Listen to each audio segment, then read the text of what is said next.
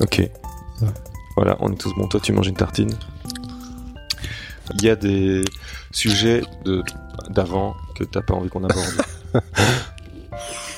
Comme ça, j'ai pas l'impression, mais. tu vois, de tes autres vies. Ah ouais, ouais. Non, non, c'est cool, je, Ok. je suis open. Bah voilà, je crois qu'on est, on est bon. On va y aller. On peut même manger des tartines, c'est cool. Et alors, Pierre, il mange une tartine. Tu manges souvent, euh, la première émission, tu manges un sneakers. Moi, je, Ah bois, ouais. du, je bois du café. Tu, je t'ai entendu dire tout à l'heure que tu disais qu'à Liège, il y a pas mal d'endroits pour boire du bon café. Ouais, je trouve. Moi, j'en connais qu'un personnellement, parce que voilà, mais Ah ouais? Ouais, mais ça, c'est parce que t'es. je suis un petit peu. voilà. C'est quoi les autres? Euh... hmm. Moi, je trouve qu'on boit du bon café euh, chez un petit truc qui s'appelle Addict Coffee. Coffee Addict. Ah, je vois pas où c'est.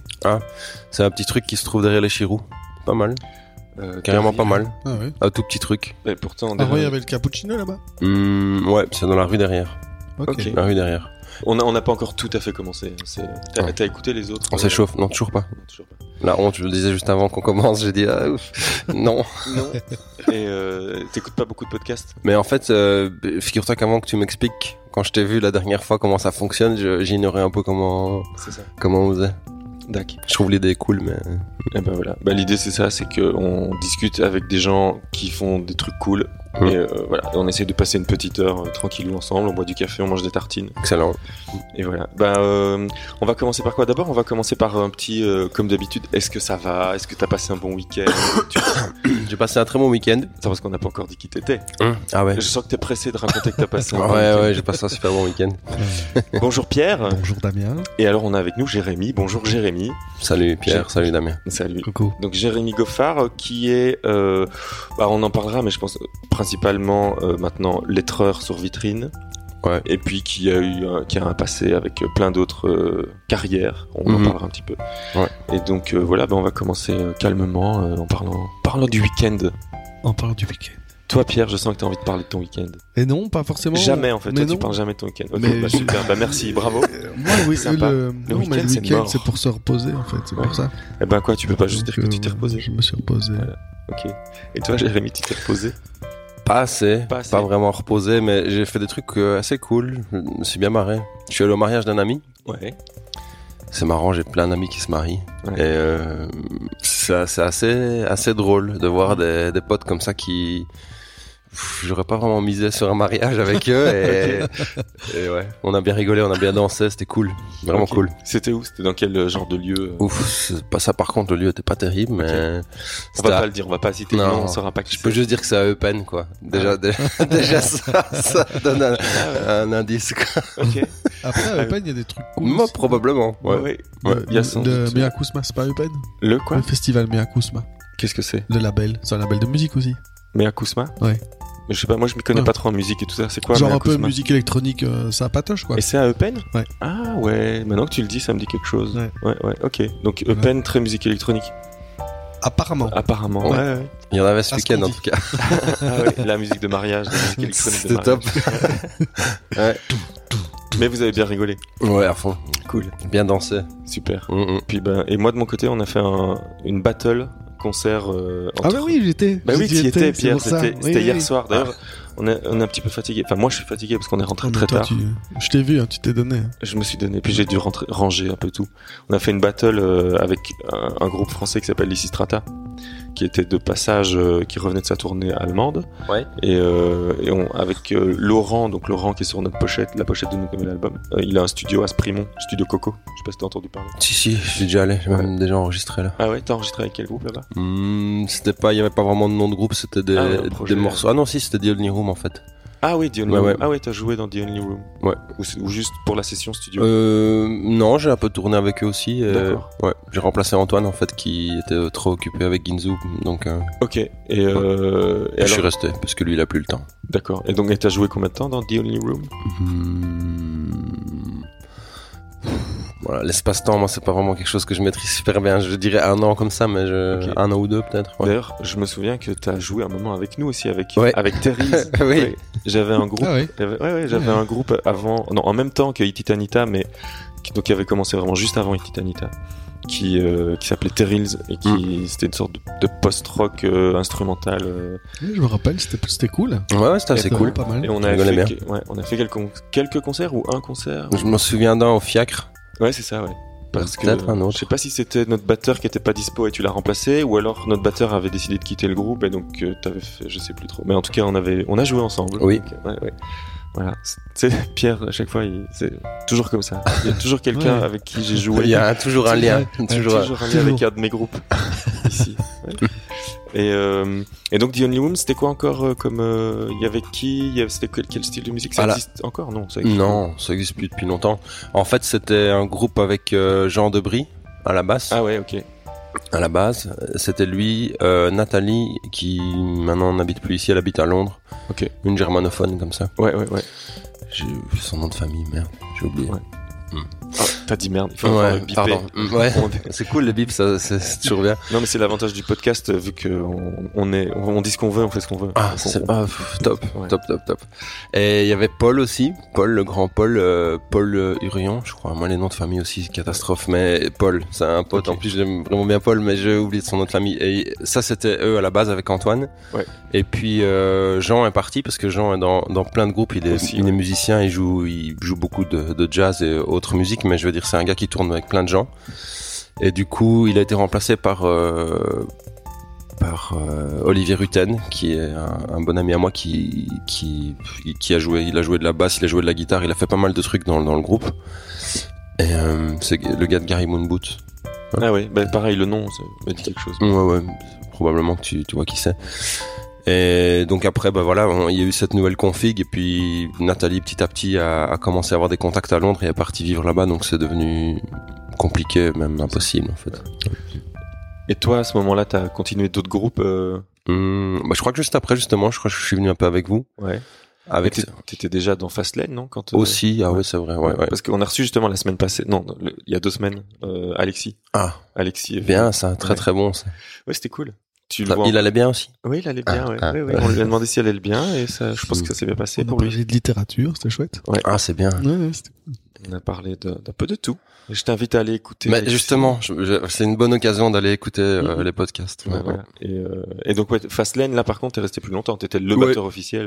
euh. Ouais, ouais, mais avant ça, avant moi, il y avait quelqu'un d'autre aussi. Bah j'ai, oui. remplacé quelqu'un qui, joue avec toi maintenant. François. Voilà.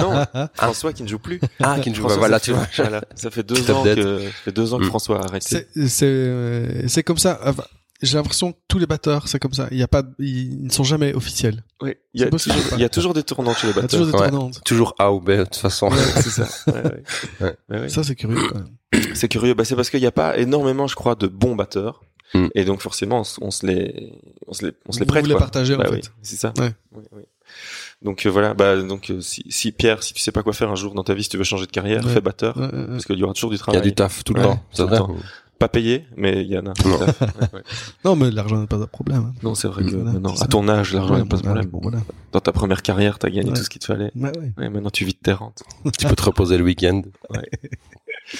Et euh, et donc euh, donc attends, on, on en est arrivé à parler de la musique parce que euh, au mariage, non, on est parti du Ah, mariage je pour arriver à la plus. musique. C'est pas grave. Je sais plus comment. Et euh, et à côté de cette carrière, tu fais encore de la musique maintenant? Non. Non, ah t'as arrêté. euh, Bah, pff, sans entre parenthèses pour l'instant, j'ai, tu joues encore de ton instrument parfois? Non, plus non, non, non. euh. Vraiment, de très rares occasions quand pff, quoi, il y a une batterie montée quelque part, c'est quand même vraiment très rare. Ouais, Et ouais, je, je joue là, mais vite fait comme ça. c'est ça.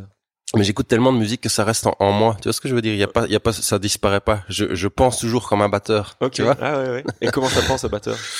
Euh, quand j'écoute euh, quand j'écoute de la musique, j'ai souvent un, un premier coup de cœur, enfin pour les beats, tu vois. Ouais, souvent, ouais, je suis fort attiré par ça. J'écoute pas que ça, mais du coup, euh, sur toutes les musiques que j'écoute, dans tous les styles différents, il y a toujours un, un- un truc de batteur que j'écoute. Je vais écouter le son de la batterie ou je sais pas comment la, les, les, les, beats sont mis. Ou le comment... pattern Ouais, le pa- exact. Ouais, ouais, ouais. Ouais. Ça, ça reste fort. D'ailleurs, j'ai écouté euh, votre euh, disque. Ok, le nouvel album. Ouais, j'aime vraiment bien le deuxième morceau là. Comment ça s'appelle euh, Euh, Mode d'emploi en français. Ah ouais, user guide. Ouais, Ouais, ouais. c'est ça. Ah ouais. C'est ouais, ouais, c'est celui qui gueule un peu fort. Ouais. Quoi. Ouais, ouais. Le son est vraiment bien. Et en tant que batteur, il y a peut-être, je sais pas si t'as écouté jusqu'au morceau qui est le troisième ou le quatrième. Non, le reste j'ai survolé parce que j'ai j'ai fait ça vite fait, mais le, Eh ben, le deuxième morceau j'ai eu un, un crush. Tu peux écouter le morceau qui s'appelle 11 parce que au niveau du pattern de batterie, euh, c'est un truc.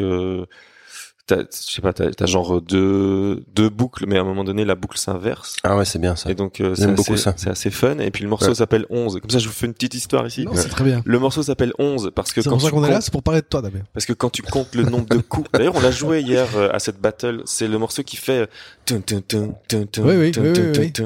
Et donc quand tu comptes le nombre de coups, il y a 11 coups sur la mesure. Et 11, c'est aussi euh, le nombre de victimes euh, du euh, euh, tueur en série dont j'oublie tout le temps le nom en fait. Euh, on avait entendu ça dans euh, Faites entrer l'accusé. Euh, parce que dans le van on écoute des Faites entrer l'accusé parce qu'on écoute plus de musique parce que quand t'es sur l'autoroute à fond de balle, notre van euh, il fait plein de bruit. Donc écouter de la musique, tu Ah ouais, c'est horrible ça. Ouais. Et donc on écoute des voix, des gens qui parlent. Et donc on écoute des podcasts. Mm. Et l'année passée, on écoutait notamment, euh, on a euh, téléchargé tous les Faites entrer l'accusé. Et on écoutait Faites entrer l'accusé. Ah, ils existent en podcast? Bah non, mais on téléchargeait le MP3 via YouTube. Quoi. Ah oui, oui, oui. Donc euh, voilà, et donc euh, on Ce était serait une bonne idée de les vendre en audiobook ou en- en audiobook, ouais, peut-être. Ouais. Et donc on était fort inspiré par euh, Dolme, Dolme, Dôme, François Dôme, François Dolme. Un tueur en série, ça vous dit rien? Non. Bon ben voilà, en français? sans doute. J'oublie chaque fois son nom. Je suis pas très fort en nom de serial killer. Comme toi, t'es pas très fort En nom tout court. En nom tout court. Mais donc euh, voilà. Et donc en termes de batterie, ouais, t'écoutes t'écoutes la musique en termes de batterie. Enfin, en, comme un batteur. Mm. Et euh, Pas toujours parce qu'il y a des musiques où pff, ça s'y prête pas vraiment. Mais- Du drone, par exemple, du drone en musique électronique. Voilà. Il n'y a pas vraiment de batterie. Voilà. Et tu, et quel genre de musique justement t'écoutes euh Hmm, ça c'est vraiment super euh, variable et c'est très très différent selon le contexte. Ouais. C'est-à-dire quand je travaille et quand je, enfin, vraiment l'environnement change beaucoup, a une grosse influence sur ce que je vais écouter comme musique. C'est ça.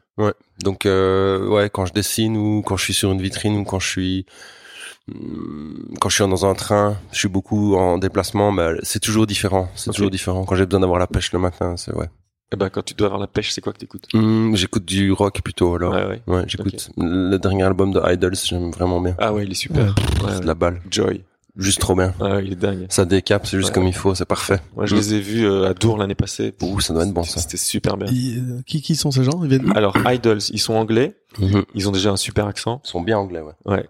Ils ont, euh, je sais pas, ils sont, euh, bah, Idols, ils sont sur la cover du dernier Noise Magazine que j'ai quelque part ici, je te montrerai. Ok. Et c'est des Anglais, c'est, je sais pas, si c'est leur deuxième album ou le troisième. En tout cas, l'album précédent a cartonné Il, Et, était, euh, il était terrible déjà. déjà, ouais. Et euh, super engagé. C'est un peu, euh, je sais pas moi, le, le hip-hop à l'époque où le hip-hop devait être engagé, pas comme maintenant. Ouais, ouais. Et ouais. ben c'est c'est la même chose dans le rock quoi. Donc c'est vraiment ces, ces, ces trucs contestataires euh, presque punk, mais sauf que c'est pas du punk. Après, oui, c'était dans, dans l'histoire du rock, il y a eu plein de groupes engagés aussi. Ouais. Euh, Oui, oui, oui. Mais, euh, voilà. Et donc, euh, et là, bah, t'as Idols maintenant qui, euh, qui Ah. parle de, enfin, ça parle de tout, de plein de trucs. Et Mm. musicalement, c'est, pff, je sais pas, il y a, il y a des, des, des longs trucs un peu, euh, c'est pas planant, mais super entêtant, répétitif. Et puis à un Mhm. moment donné, ça part en couille. Enfin, c'est Ouais. vraiment dingue. Super Ouais. album. Terrible album.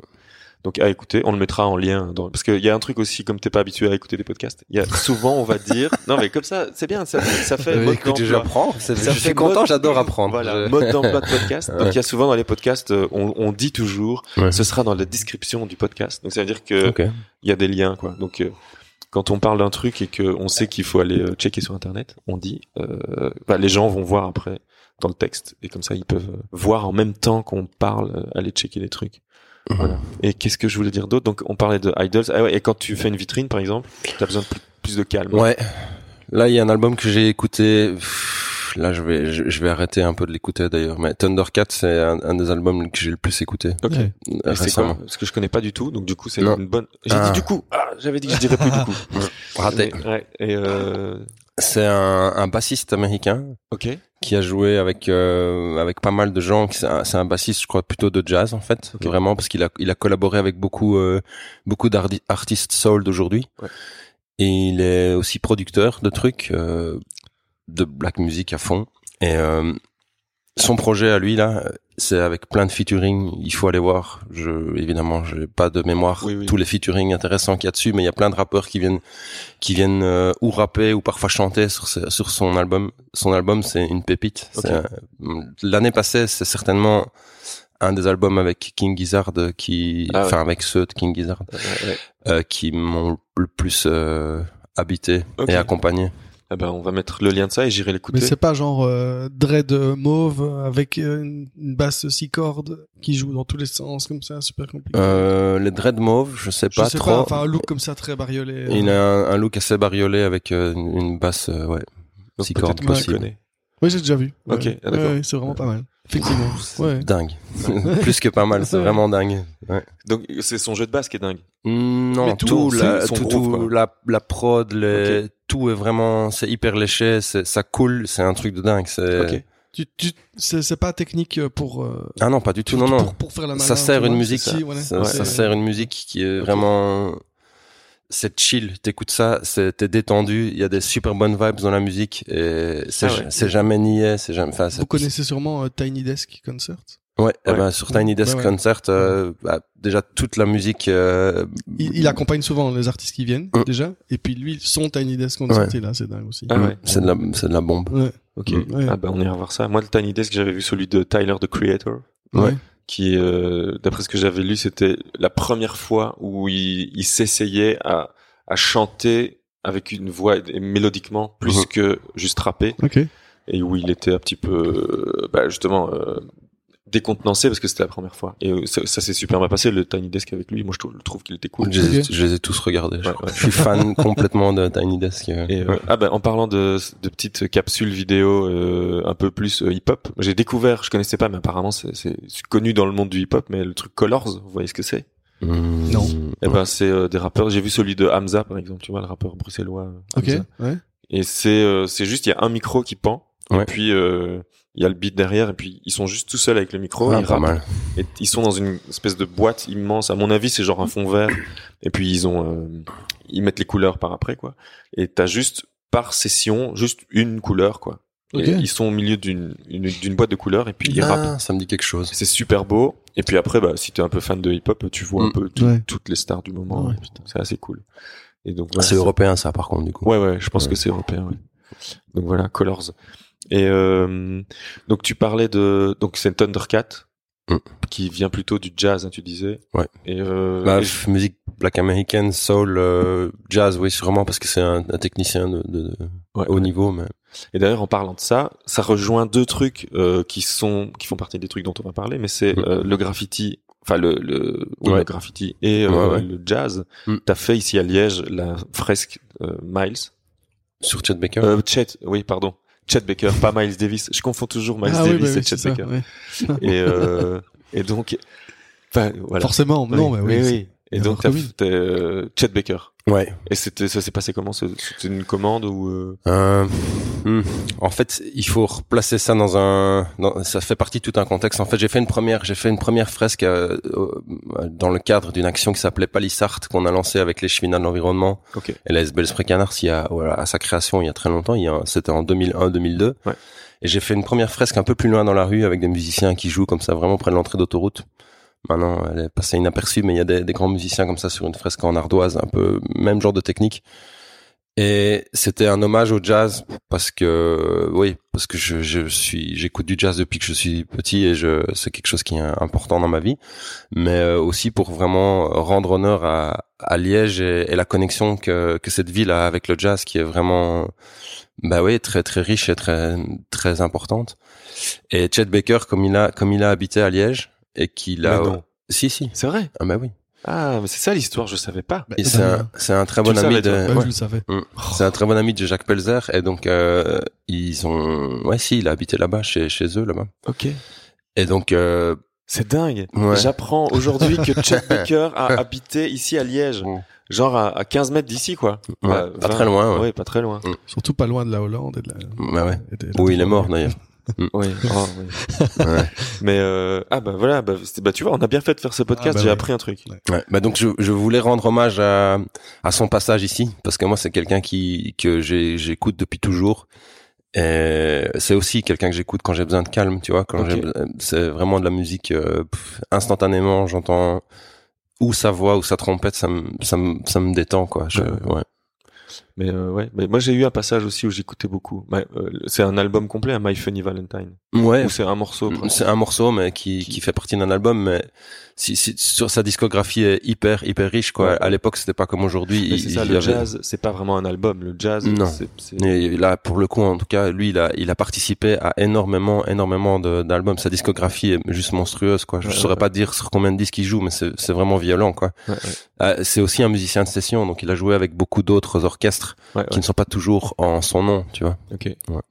Et, euh, et donc tu parlais de l'histoire, euh, la, la connexion entre Liège et le jazz. Ouais. Euh, Au-delà de Chet Baker, il y a d'autres trucs que tu pourrais m'apprendre là-dessus? Parce que ça Hmm. m'intéresse forcément. Bah, je pense que oui, moi je pourrais en parler un petit peu, mais il y a, il y a des gens qui en parlent mieux que moi. Je, tu vois, j'ai j'ai j'ai beau- j'ai beaucoup de contacts avec les gens de la maison du jazz. Ouais, ouais. Tu vois, Jean-Paul Schroeder, c'est quelqu'un de de très Enfin, c'est une mine d'or. Ce gars, il, connaît absolument tout sur l'histoire, euh, sur l'histoire du jazz certainement, mais sur l'histoire de la musique plus généralement. C'est quelqu'un qui est qui est qui est très vraiment très cultivé, qui peut toujours t'apprendre des, des super trucs. Je suis allé je suis allé suivre des cours de d'histoire de la musique un peu euh, qui donne la, la maison du jazz à l'époque. Donc la maison du jazz, c'est celle qui est euh, au tiers à Liège, c'est ça? Non non, la maison du jazz c'est un, un petit endroit qui se trouve dans la rue. Euh...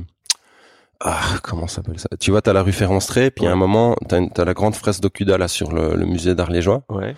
Eh ben, c'est juste là dans la petite ruelle. Ok, d'accord. Je, je sais pas du tout le, le nom de cette rue. Ouais. On va le mettre en lien, ça, c'est Ouais, important. Ça, on va le mettre, bien sûr. Et donc, euh, oui, il donne, il donne des cours d'histoire de la, de, de la, du jazz, plus, plus précisément, euh, là-bas, et c'est vraiment super intéressant. Moi, j'ai, suivi juste un module sur John Coltrane parce que j'avais vraiment envie d'en apprendre plus, et je trouvais ça trop cool, tu vois, que tu puisses aller comme ça, euh, aller le soir, apprendre. C'est dingue. ouais, Et euh, tu vas là, et tu vas là le soir, et tu t'inscris, tu y vas, il raconte. c'est gratos ou quoi enfin, Non, je crois que c'est pas grand chose, mais c'est que c'est vraiment Ah ouais, que ouais. dalle. Pour ce que t'apprends, ça, c'est, c'est aussi intéressant que de lire un livre parce que lui écrit aussi des livres sur les artistes. Ouais, dont ouais. il a écrit un super livre sur Bobby Jaspar qu'il faudra mettre en lien aussi parce que c'est une tuerie. D'accord. C'est dingue. C'est un des premiers, c'est un des, oui. On peut dire que c'est le premier musicien belge, en tout cas, dans, dans le jazz qui s'est exporté à New York, Ok. qui a fait une carrière euh, vraiment euh, folle à New York. C'est un blanc qui est allé là-bas jouer avec euh, avec euh, des blacks à ouais c'est ça à l'âge d'or du jazz et Ouais, qui fait qui a brillé là-bas quoi. Donc c'est Ok. cool, c'est quand même vraiment une fierté. Ah ouais, quand même, ouais, quand Ouais. même, quand même. Ouais, Carrément, même. bah ouais, Ouais, quand ouais. Bah, gloire, c'est plutôt pas amour, mal. gloire c'est ouais. ça. ouais, ouais, ouais. C'est ça. Et Ah, donc euh, ouais voilà. Ah bah, c'est super. Bah euh, ouais, on va faire ça. On va mettre le lien et on va même aller au cours. Ouais. Mais il faut se renseigner, ça vaut la- même la peine d'aller juste là-bas. En fait, c'est ils ont si tu veux et c'est une euh, c'est comme une bibliothèque ou une euh, comme une médiathèque à laquelle tu peux aller euh, enregistrer tout ce que tu veux. Tu Ah peux ouais. aller sur place, tu peux enregistrer tout, tout ce qu'il y a. Donc ils ont euh, des, des, des, des milliers de vinyles, ils ont des bandes, ils ont des, des vidéos, ils ont des ils ont des trucs complètement dingues hein, là-bas. Vraiment. Et Moi j'ai. Tu... sur, sur sur CD, sur euh, sur disque dur, tu fais comme C'est un truc de dingue. Moi, j'y suis allé beaucoup quand j'étais plus jeune parce que j'ai j'ai fait pas mal de recherches sur euh, sur euh, justement j'avais j'avais besoin de photos, tu vois, et, et Google a ses, a ses limites certainement pour pour les pour la documentation comme ça sur euh, sur des sujets comme le jazz à Liège, tu peux pas trouver d'image euh, Ouais. sur ce sujet-là sur Google, c'est impossible, c'est on est une trop petite ville et puis personne ne communique là-dessus quoi, Ouais, tu vois. c'est ça. Ouais. Ouais. Ouais, ouais. Oui, Google ne te donne que ce que Non. on lui a donné avant. Oui, Ouais. il, il Bah faudrait faire un site pour, euh, pour tout ça, quoi. Bah, le- eux, ils pourraient le faire en fait Ouais. facilement, mais ils ont, je crois qu'ils auraient juste pas, pas le temps. Ils, ils écrivent déjà des livres, c'est déjà ouais, cool, tu ouais, vois. Ouais, Ouais. c'est ça. Et donc Liège, pour revenir à ça, est une ville dans laquelle il y a eu énormément de clubs de jazz, vraiment plein. Ah ouais. Et le dernier à avoir fermé, euh, c'est le Lion sans voile qui se trouve en roture. Ouais. C'est le tout dernier à avoir, euh, à avoir fermé ses portes. Mais il y en a eu vraiment à l'âge d'or, il y en a eu plusieurs dizaines, quoi, tu vois. Ok. Ah bah voilà. Ouais, Eh ben, Liège, ville de jazz. euh, De pas. dingue. Ah ouais, ouais, ouais. Il y a énormément de musiciens qui sont venus euh, ici à Liège parce que la drogue était, euh, Tout près. était accessible en fait. Ouais. Ok. Ben voilà. Belle histoire. partie. Le jazz pas que la- pour ça. hein. Je- J'espère que je vais pas m'attirer les foudres de. La grandeur de Liège. Oui. euh, Jazz, et, ouais. jazz et drogue. bah ouais, ouais, ouais. Non, c'est marrant que les gens viennent encore. C'est toujours le cas maintenant, en fait. Les gens viennent à Liège pour Ouais. la drogue qui n'est pas loin. Oui, c'est Ouais. vrai que c'est pas très Ouais. loin. Font plus du jazz, font d'autres trucs, quoi. Ouais. Voilà. Bah ouais, bah pour euh, le- parce que je sais qu'il y a des il y a des gens de France qui nous écoutent. Si, si des Français veulent venir Bah, à venez, Liège, ici, venez. il y a on, est, drogue on est tout près de la drogue. Voilà, on est tout près de la Ouais. drogue. Moi, j'ai beaucoup d'amis français qui, qui transitent par, euh, par Ouais. chez moi. Ah voilà. pour écouter du jazz. Pour écouter du jazz, Oui, ouais, bien ouais, sûr, ouais. oui, oui. Non, Allez. pour faire de la peinture et des projets artistiques. Ouais, mais, ouais. Mais justement, en parlant de peinture, euh, t'as aussi une de tes carrières qui est donc euh, allez, peintre, graffeur Mm. ou graffiti Ouais, artiste. Je sais ouais, pas ouais. comment tu tu t'en Mm. parles et ce que ce qu'on peut dire, ce qu'on peut pas dire. Ouais, pff, euh, en fait, comment? Moi, j'ai jamais été super à l'aise avec ce truc-là parce que je j'ai commencé à faire ça tout seul. Ouais. C'est quelque chose qui m'a plu. euh, c'est vraiment un, comment un, un parcours tout à fait personnel qui n'engage que moi et je me suis retrouvé à, bien m'entendre avec des avec des gens qui sont maintenant des amis très proches et on fait partie d'un collectif et tout ça est, Ouais. est, est super mais euh, à la base, j'ai vraiment, j'ai pas du tout fait ça pour faire partie de, tu vois, d'un, mouvement ou quoi. Ouais, Je- ouais. mes, mes racines, euh, euh, comment culturelles ne viennent pas vraiment du hip-hop de la rue. Moi, j'ai pas grandi, euh, tu vois. Enfin, je veux dire, j'ai, pas ce truc. euh, le graffiti ne m'est pas venu euh, naturellement de la rue. Enfin, je suis arrivé là juste parce que ça me fascinait Ouais. et que j'avais voulu, j'ai voulu découvrir ça tout seul. Mais, mais euh, je me suis jamais vraiment senti ni graffiti artiste ni vraiment euh, artiste tout court. En fait, là, c'est maintenant, j'assume un peu plus ce, ce côté-là, mais je veux dire, j'ai toujours euh, fait des choses dans la vie qui m'ont euh, écarté de, de, de, de la création artistique. Alors que c'était en fait euh, le seul don, le seul don que j'avais et que j'aurais dû exploiter depuis longtemps. Mais le graffiti, c'est vraiment un truc euh, que j'ai fait que j'ai fait parce que j'ai eu envie de le faire et puis puis parce que j'ai eu des opportunités qui se sont bien mises, j'ai rencontré des gens et puis après j'ai fait des graffitis pour euh, pour la ville et puis j'ai j'ai commencé à en faire de de plus en plus et puis on a il y a eu la SBL avec laquelle j'ai beaucoup travaillé, on a fait des stages avec les enfants, on a fait des, Spray Canard. Ouais, Spray Canard. Ouais, ouais. et on a ouais, on a participé à énormément de projets euh, partout en Belgique. C'est ça. Et quand tu dis que tu- au, au départ, t'as fait des t'as fait des choix qui t'ont écarté de ce truc. Ouais, ouais. C'est parce que quoi, dès, le- dès le début, tu t'es dit en fait, il me faut un vrai métier euh, sans ça. enfin, Ouais, peut-être aussi ça, ouais, j'avais ouais. et donc, et t'as fait quel genre de truc euh, avant de t'y mettre vraiment? Hum, j'ai toujours fait ça quand même un peu en parallèle tu vois Ouais. j'ai continué à quand même à, à quand même faire ça mais euh, j'ai fait vraiment plein de trucs totalement différents qui n'ont rien à voir avec ça. J'ai commencé par aller à l'armée euh, pendant que je faisais du graffiti aussi mais j'ai ouais j'ai commencé par ça. J'ai fait ça pendant 4 5 ans et, Et t'étais quoi alors à l'armée? Tu j'ai d'abord été chez les paras mais je, je me suis je me suis blessé pendant ma formation. J'ai dû j'ai dû abandonner. Ok. Donc j'ai pas été jusqu'au bout. Euh, j'ai pas pu en fait. J'ai essayé, j'ai recommencé plusieurs fois pour euh, vraiment tenter ma chance jusqu'au bout, mais je c'était pas possible. Ouais. Et donc je suis allé à l'infanterie. Je suis resté à l'in- à l'infanterie pendant quatre ans. L'infanterie, c'est quoi? Je ne sais pas. Alors l'infanterie, c'est quoi? Ouf. Euh, l'infanterie en fait, qu'on entend tout le temps ça dans les films, hein, l'infanterie, ça, mais je sais Ouais. pas exactement. Mais en fait- c'est les soldats qui ont les. dans l'armée de terre, en fait, c'est la c'est la force combattante qui part en première ligne, Ah qui ouais, est à pied, fusil en main et qui part. Ah ouais, ok. Ouais, ça c'est c'est l'infanterie, c'est ça. Ok, Mm. d'accord. Ouais, c'est chaud. C'est Fant- chaud. Fantassin, ouais. Ouais. C'est combattant, quoi. Ouais, ouais.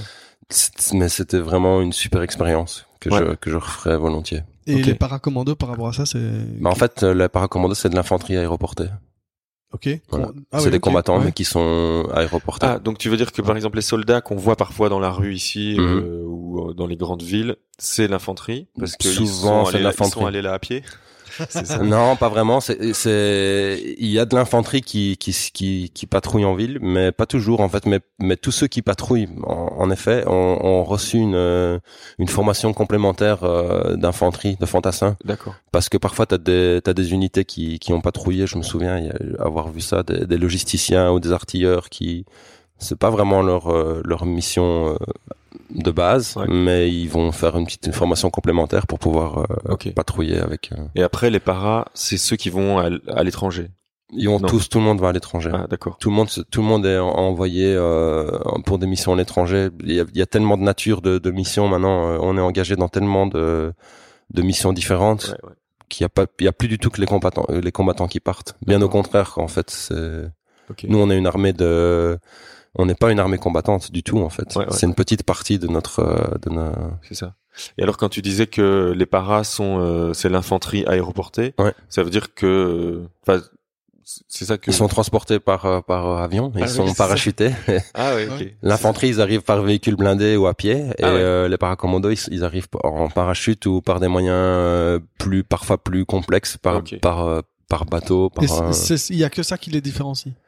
Hmm, bah, de, de par ce fait-là, ils ont une formation plus spécialisée. Ouais. Pour pouvoir sauter en parachute, avant, tu dois finir ta formation de commando, qui est qui est très très très poussée. C'est une formation euh, très exigeante, très très exigeante. Au niveau mental, niveau physique, euh, c'est laisse tomber. c'est- Et, et qu'est-ce qui, qu'est-ce qui a fait que tu- parce que tu dis que t'as recommencé plusieurs fois? Ouais, mais je me suis blessé plusieurs fois. En fait, j'ai d'abord Ah ouais. euh, j'ai eu une blessure à l'épaule, puis je me suis pété le genou sur une sur une piste d'obstacle. Ah merde. Et, Et, c'est euh, que si t'es pas à 100% au niveau niveau physique, non, c'est pas Ouais, possible. C'est pas possible. Et, euh, et justement, juste avant ça, qu'est-ce qui qu'est-ce qui t'a fait te dire donc toi qui venais du graffiti, peut-être de, de, Mm. de l'art et puis t'étais déjà musicien, batteur Ouais, ouais. et ça, qu'est-ce qui t'a fait te dire ah bah je vais essayer de faire l'armée Hum, moi, j'ai grandi dans un contexte militaire. Je suis né en Allemagne. Ouais. J'ai vécu 17 ans là-bas. Et euh, dans ma famille, on a tous un lien avec l'armée, si pas direct, indirect. Euh, moi, j'ai toujours été à l'aise dans ce milieu. J'ai toujours été euh, proche de ce milieu. Euh, ça m'a toujours attiré d'une manière, Mhm. même si j'ai eu des parents qui n'étaient pas du tout euh, comme ça entre guillemets et qui m'ont toujours encouragé à plutôt être curieux, à écouter de la musique, à, à, à- lire des livres. Bon, c'était pas vraiment le profil type pour rentrer à l'armée. Euh, j'ai j'ai voulu en fait aller à l'armée pour avoir une structure justement. Ok. parce que moi c'était trop libre. Euh, on, m'a laissé trop faire ce que je voulais. Et euh, j'arrivais pas vraiment à faire euh, de bons choix j'ai l'impression. Ouais, ouais. et donc euh, je suis allé là pour aller chercher un cadre pour aller chercher une manière de ouais de me structurer d'une certaine manière ça m'a ça m'a bien aidé quoi Ok. Ouais. Ah ouais, bah c'est marrant parce que justement, on, enfin nous, Pierre et moi, on a nos enfants dans une école à pédagogie active, donc Mhm. pédagogie freinée, qui justement, bah, fait, il y, a- il y a un cadre, mais qui est quand même assez large et où Ouais. les enfants sont euh, déjà. D'ailleurs, toi, ta fille, elle est dans une école comme ça ou pas? Non, non, pas C'est du tout. euh, c'est traditionnel. ah ouais à Saint-Paul c'est bien Ah ouais, c'est bien, bien propre, bien strict. c'est ça Euh, Ouais, Et donc euh, ouais c'est ça. Et donc nous, nous les enfants sont, euh, bah, ils sont pas livrés à eux-mêmes, c'est pas ça le mot, mais ils sont responsabilisés C'est très bien, jeunes. Mhm. Mais euh, mais en même temps ils n'ont pas ce cadre dont tu parles bien structuré euh, où euh, voilà tu fais tel jour, tu fais tel truc et tout. Mais ils doivent se responsabiliser eux-mêmes et ils Ouais. ont euh, plutôt une sorte de vision à moyen terme et ils savent Ouais. que pour euh, dans 15 jours il faut avoir appris ça et, et donc s'ils veulent le faire euh, la veille ils font la veille Ouais, ouais. ça dès très jeune et donc euh, et du coup je me dis bah vu que toi tu l'avais pas eu à l'époque et que t'es Mhm. allé le chercher après est-ce que nos enfants euh, Mais je pense que c'est vraiment c'est propre à chacun ça. Tu vois, je veux dire ça c'est pas c'est pas forcément par rapport à ce que tu peux apprendre à l'école ou quoi, c'est vraiment quelque chose que tu as en toi, c'est dans ton caractère. Moi, je sais que je fonctionne mieux avec un cadre qu'avec euh, qu'avec trop de liberté en fait. Ok. Et ça j'aime bien vivre avec une certaine contrainte et pouvoir m'adapter et, et trouver des solutions dans un cadre bien précis. Euh, je, je suis plus efficace comme ça. Mais je sais que c'est pas le cas pour tout le monde. Il y a des gens qui, qui aiment bien qu'on leur laisse, euh, tu vois, un certain, une certaine Liberté. liberté, et, et ils fonctionnent vraiment beaucoup mieux comme ça. Ils aiment bien prendre des, initiatives. Ils sont très productifs comme ça. Moi, moi, moins en fait. ouais, ouais, ouais. Puis euh, et puis tu t'es dit finalement euh, comme tu ça ne Bah, marche non, en fait, ça, ça fonctionnait très bien. Je, je, j'étais bien là-bas. J'étais dans un, j'aimais bien, j'avais ma place au bataillon. C'était super. Dans ma compagnie, c'était cool. Dans mon peloton aussi. À chaque échelon, ça se passait relativement bien. Euh, j'étais très motivé en plus, mais mais j'ai fait un déploiement à l'étranger qui s'est aussi super bien passé. C'était vraiment cool. Ouais. Euh, dans une bonne ambiance, c'était vraiment bien. Par contre, euh, c'était où tu peux le dire? je, ouais, je suis parti au Kosovo. Ok. Ouais. Euh, après, juste pour revenir et donc c'était quelle période? Et c'était C'était en 2004 et c'était c'était c'est une mission, tu sais, c'est c'est un c'est un comment dire, c'est on, on est là-bas dans une zone tampon Ouais. et on, on est juste là pour contrôler que tout se passe bien, mais en, réalité le conflit est fini depuis longtemps, c'est Ouais. juste qu'il y a des il y a des des minorités qui qui sont dans des zones euh, dangereuses Ouais. et qu'il faut euh, protégé.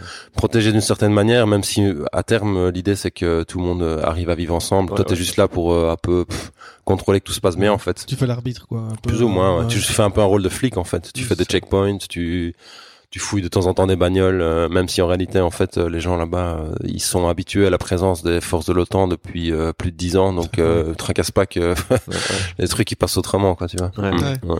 Et euh, et ta rencontre. Donc justement, il y, avait pas que l'armée belge. Il y avait Non, des- non, non, non, il y avait donc- tout. C'était assez marrant d'ailleurs de se promener dans les villes et de voir, euh, de, de voir des bases de tous les, de plein de pays en fait. Nous déjà, on était là-bas dans un, on était un dé- détachement mixte. On était, on avait un peloton luxembourgeois avec nous Ouais. et on était sur une euh, une base française. Est-ce qu'il n'y a pas une blague avec le peloton luxembourgeois où ils sont que deux ou je sais pas quoi? C'est pas ça?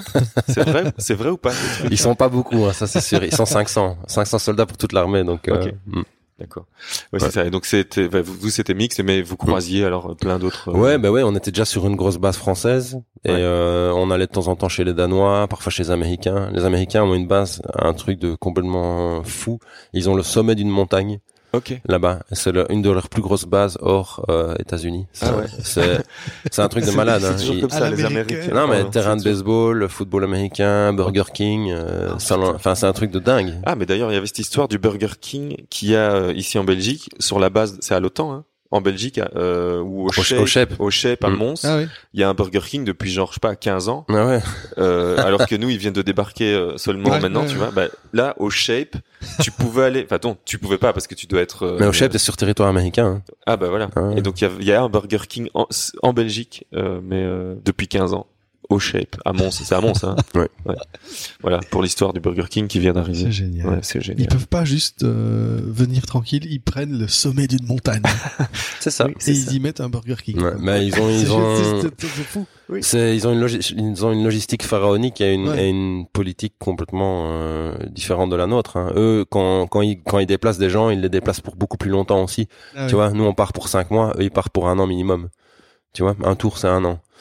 Et donc quand ils partent pour un tour, bah, il leur faut le confort de la maison parce que euh, ils sont souvent très loin de chez eux. Ouais. Bon là, le Kosovo pour le coup, bah c'est déjà loin, mais parfois ils partent en Afghanistan et en Irak. Ils sont déployés partout eux, en fait. hein.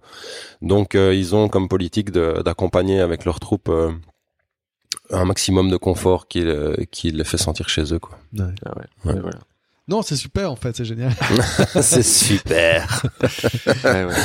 Et donc voilà. Et donc euh, c'est ça. Et je t'ai coupé tout à l'heure parce qu'on a fait, on a parlé un Ouais. peu de, du Kosovo et tout ça. Mais Ouais. euh, et quand à un moment tu t'es dit. euh, Mais j'ai arrêté ça parce que j'ai j'ai ouvert la péniche Inside Out à ce moment-là. Ah oui, c'est vrai. Ça, c'est une autre de tes vies. Ouais. T'as ouvert la péniche. Ouais. Donc la péniche pour euh, pour ceux qui ne l'ont pas Ouais, connue et qui, ne sont pas d'ici, c'était un lieu euh, flottant sur une péniche Sur une péniche, ouais. qui accueillait des concerts, des soirées, tout ça. Mhm.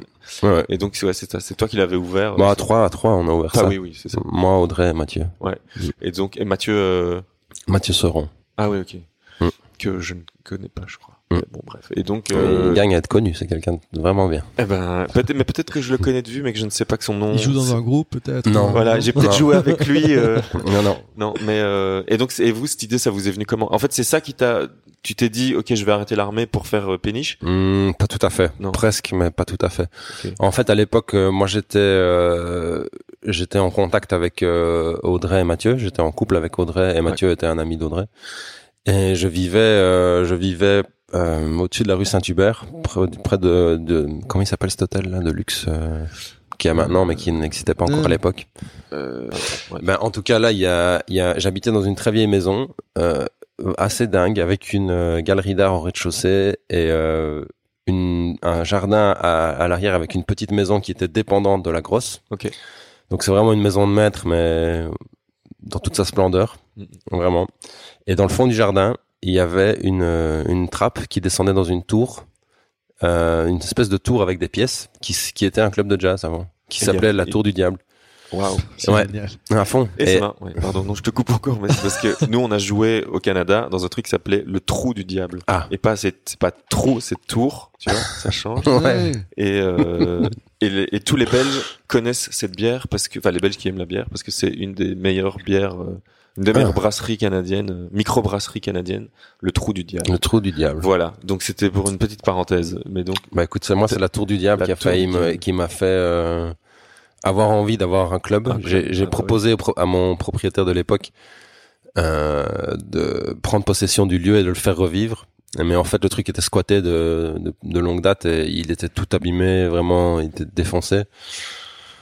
Et du coup, bah, il a pas voulu s'engager dans des travaux. Ouais. Enfin bref, il était assez âgé, le gars. Il a maintenant la, la maison a été vendue et donc je ne sais pas ce qui est ce qui est devenu de ce, de ce trou. ce, ce- ce- Ce cette tour, tour, cette tour. cette tour trou qui était un peu un peu les deux.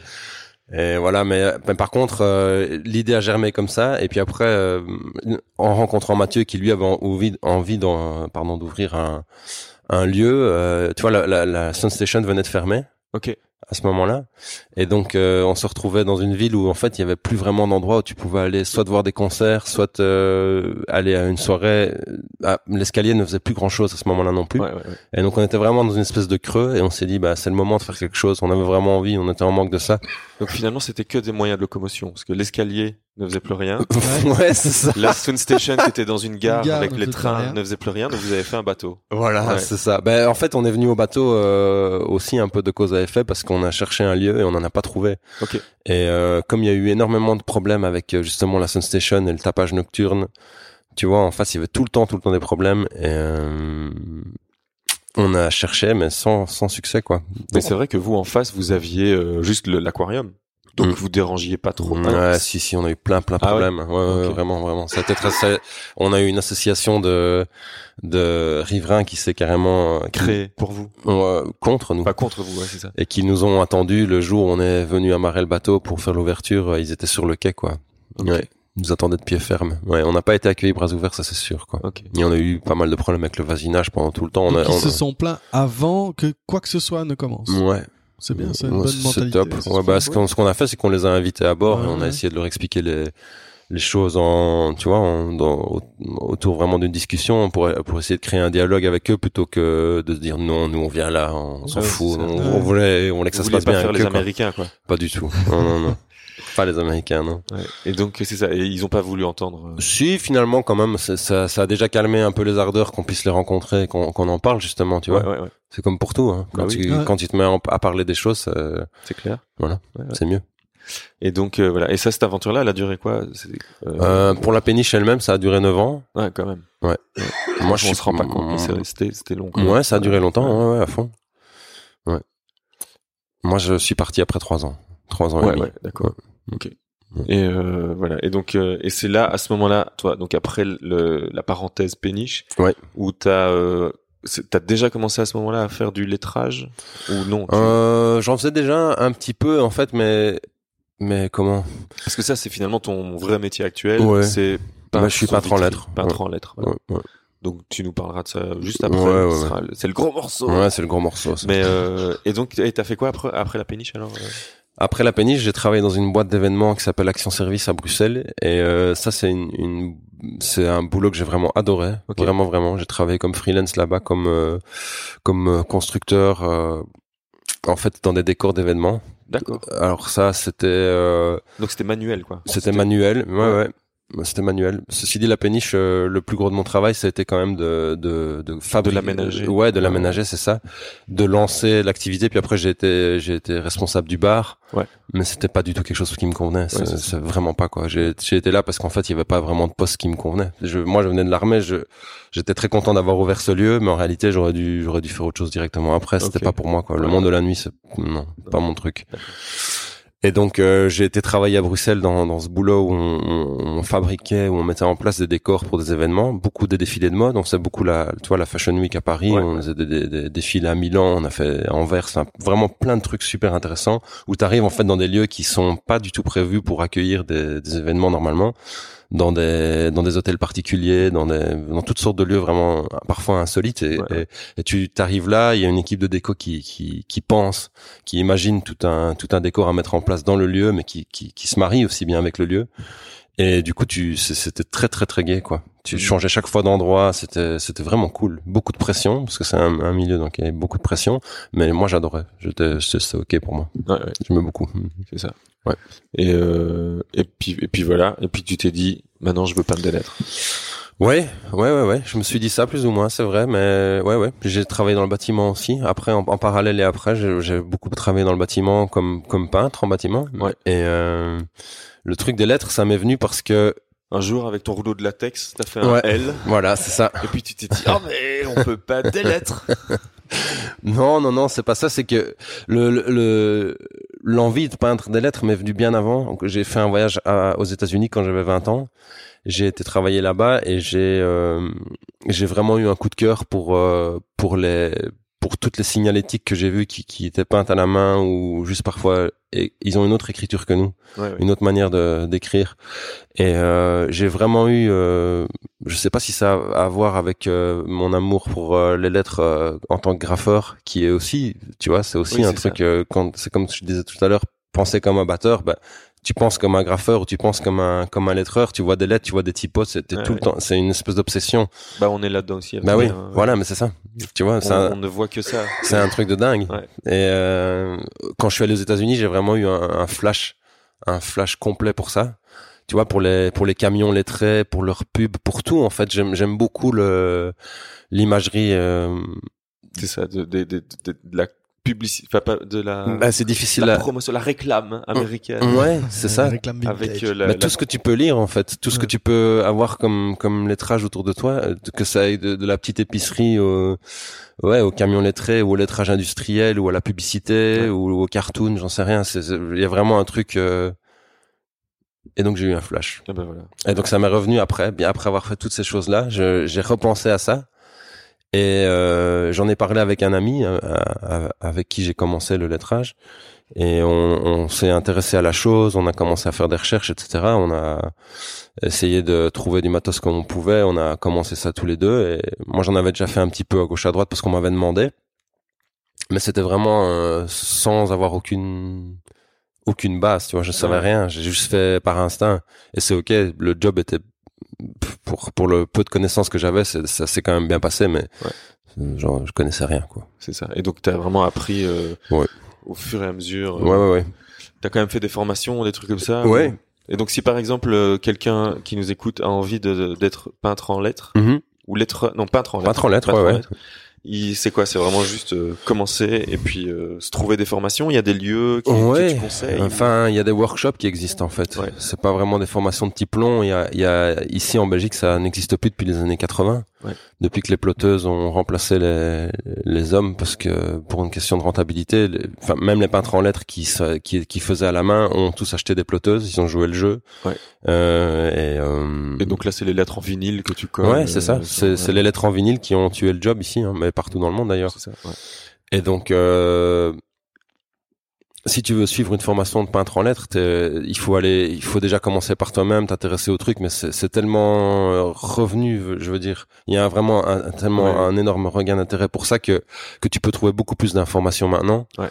Et tu peux aller suivre des workshops assez facilement en Angleterre ou même en France où ils, se déplacent partout maintenant. donc. Nous, on en a fait un parce qu'on a un festival de design avec Pierre Ouais. euh, qui s'appelle le FIG, qui Ouais, est ouais, le mi-février. Et euh, la- l'année passée, enfin les deux années sur le FIG 1 et FIG 2, on a eu des workshops de De typo. de euh, typo ouais. à la main. Ouais. Ouais, pas mal. Ouais, ouais. Qui les a donnés Alors l'année passée, c'était euh, Bah, euh, c'était de la calligraphie, c'était Eye on Type, c'était des, Mhm. des Hollandais. Ouais, ouais, je les Et, connais. euh, plutôt balèze, hein. Ouais, carrément. genre le Ouais. mec, il, il donnait, il, il- il dessinait sa lettre euh, vu que c'était, il y avait une caméra Mhm. qui était projetée sur un projecteur. Ouais. Il dessinait sa lettre à l'envers pour qu'elle Mhm. apparaisse à l'endroit à l'écran. Mhm. Mais genre, il la faisait à l'envers comme si, mais vraiment euh, en miroir quoi. Il Ouais, la ouais. faisait en miroir. C'était fou. Parce que tu déstructures tout le temps, en fait. Tu dois, tu dois pouvoir, tu travailles, en fait, par, par trait. Ouais. Et tu dois pouvoir décomposer toutes les lettres. Donc, tous les alphabets que tu maîtrises, en fait, tu dois savoir, tu, tu sais les faire dans tous les sens. Tu connais le groove de la lettre, tu sais comment ça fonctionne. Et quand tu travailles sur une vitre, souvent, ouais, assez souvent, tu dois, tu le dessines en, en miroir. En, tu peins en miroir. Ah ouais. Ah oui parce que tu l'as peint de l'autre côté. De l'autre côté, mais pas en dorure aussi, tu dois transférer tout en, dans l'autre sens. Donc, euh, Ok. Ouais. Ah ouais. Bah donc voilà. Et euh, Folie. En tout cas, c'est- oui, c'était, ouais. Et la première année, c'était qui? Je sais plus. La première année, c'était. c'était typographie, euh, c'était de la création de caractères typographiques, c'était beaucoup plus classique. Ah oui, oui, c'était. Qui? C'était, euh, on peut mettre son Sébastien nom dans- San Filippo. Sébastien Sanfilippo. Et euh, c'est ça. Et donc euh, ouais, commencer par euh, des workshops et euh, et puis après. Bah, c'est une- en tout cas c'est une- c'est une bonne première impulsion parce que ça te permet de ça te permet d'approcher ça te permet d'approcher l'outil c'est-à-dire le pinceau. Ouais. Ça te permet d'approcher aussi la, comme tu disais, la construction, la construction de la lettre, Ouais. réapprendre à, à, à construire une lettre, à comprendre comment ça fonctionne un alphabet, Ouais. et apprendre à faire groover les lettres convenablement. Ça, c'est On vraiment, en revient à la musique et jazz. exactement. Faire groover la lettre. Alors, carrément. Qu'est-ce que c'est faire groover la lettre? Ben, en fait, je crois qu'un bon peintre en lettres d'un mauvais ou Ouais. d'un moins bon, C'est qui les c'est qui ouais, C'est qui les batteurs. mais non, mais il y a vraiment ce truc de Bah, de pattern, de rythme ouais, de... de, de rythme, c'est super important. Quand quand tu lis quand tu lis une une belle typo, c'est quelque chose ça ça groove dans tes yeux tout de suite. Mhm. Tu vois ce que je veux dire? Ouais. c'est euh, c'est vraiment flashant quand tu vois des peintres en lettres travailler. Là, je, je reviens du Letterheads de Londres et j'ai énormément observé pendant deux jours les gens peindre et je, je, je vraiment, je, j'avais pas du tout envie de participer à, à- aux démonstrations, etc. J'avais vraiment envie d'observer pour voir un petit peu euh, comment chacun euh, fait groover des choses qui sont normalement assez simples et acquises par euh, par la plupart des peintres en lettres, des alphabets, tu vois. C'est un truc, c'est tu fais des alphabets, t'en fais tout le temps quand tu t'entraînes. Tu dois justement apprendre à en faire pour avoir ta, propre manière de t'approprier les alphabets les plus connus, tu vois, les, les typos bâtons, les les, les scripts. Et euh, quand tu vois certains gars, en tout cas qui pour moi sont vraiment des, des références, que tu les vois peindre, c'est un truc de fou. C'est comme quand tu vois un mec faire un beau tag, qui c'est la même chose pour Ouais. moi. C'est il y a une espèce, il y a tellement une maîtrise dans le geste euh, que ça grou- le groove est tellement parfait quand tu les vois faire, c'est c'est fou. C'est fou, ça sort du lot, ça sort du lot, c'est dingue, c'est un truc Mais de ça, malade. mais, après, oui, c'est comme euh, si tu voyais euh, un danseur effectuer Exactement, un geste c'est la même chose. un- si si C'est la même chose. un mec qui fait un solo. Complètement, puis, euh, complètement. ouais, et quand ça, tu c'est la quand- maîtrise de l'art. et il y a des gens qui n'ont pas du tout ce truc-là Ouais. et qui pratiquent beaucoup et qui sont assez bons techniquement, tu vois, mais qui n'ont aucun groove. Et là, tu le vois aussi. Tu, le- c'est- Ouais, ouais. tu vois, c'est crispé, c'est Dans le résultat final, ça, Ouais. ça se ressent. Ça... Ouais, mais c'est instantané, tu Ouais. le vois tout de suite. Il y a des gens qui sont euh, qui sont des, des bons recopieurs, tu vois, et qui vont qui vont très bien faire les, les choses dans dans l'ordre et qui vont qui, qui vont le faire convenablement. Mais ça n'aura pas de groove, il y aura pas de personnalité. Tu vois ce que je veux dire? J'ai- Ouais, ouais, ouais. Voilà. ok. C'est Fascinant. Mm. Mais ouais. Non, mais c'est ça en fait, ce, le- le- ce rapprochement entre euh, le groove euh, de la musique et le groove de la lettre. Ouais. Il y en a, un, il y en a, un, il y en a vraiment un direct pour moi, mais Ouais. Ouais. Bah, on dirait, ouais. Mm. Ouais, cool. Ben, et, euh, et voilà. Et puis, euh, toi, t'as pas des questions, euh, monsieur le typographe, là? Mais je suis pas typographe, moi. hein. Bah, Allez, pose un peu des questions, va. Kevin avec qui je travaille, euh, avec qui je travaille, ouais, Kevin de Bruxelles, il est typographe. C'est son nom, Kevin de Bruxelles il s'appelle Kevin, euh, il s'appelle Kevin Kokio. Ok. Son Non, parce que je connais une fille qui s'appelle Juliette de Bruxelles. Ah. Et je crois Ah, que oui. de Bruxelles, je pense hein, que c'est son vrai nom de Ah. famille. Plus, me Kevin, il est parisien, il vit à Bruxelles, mais il est parisien et il, Et donc lui, il est typographe. ouais, mais c'est Club Lettreur son truc avec qui je travaille. Ok. Mais lui, il faut ah aller. oui, ok, mais je vois, ouais. Mm. Je vois son. Il, Il je a vois déjà son- donné des workshops à la ouais, Cambre aussi d'ailleurs. site, euh. Il est impressionnant ce gars quoi. Et donc vous bossez à deux. euh, Ouais. La plupart du temps, je travaille avec lui, avec d'autres gens parfois aussi. Je travaille avec, avec Vince, un, un, un peintre en lettres de Paris, et un autre, un autre qui s'appelle Ben. Mais Vince, euh, pardon, Kevin, Ouais.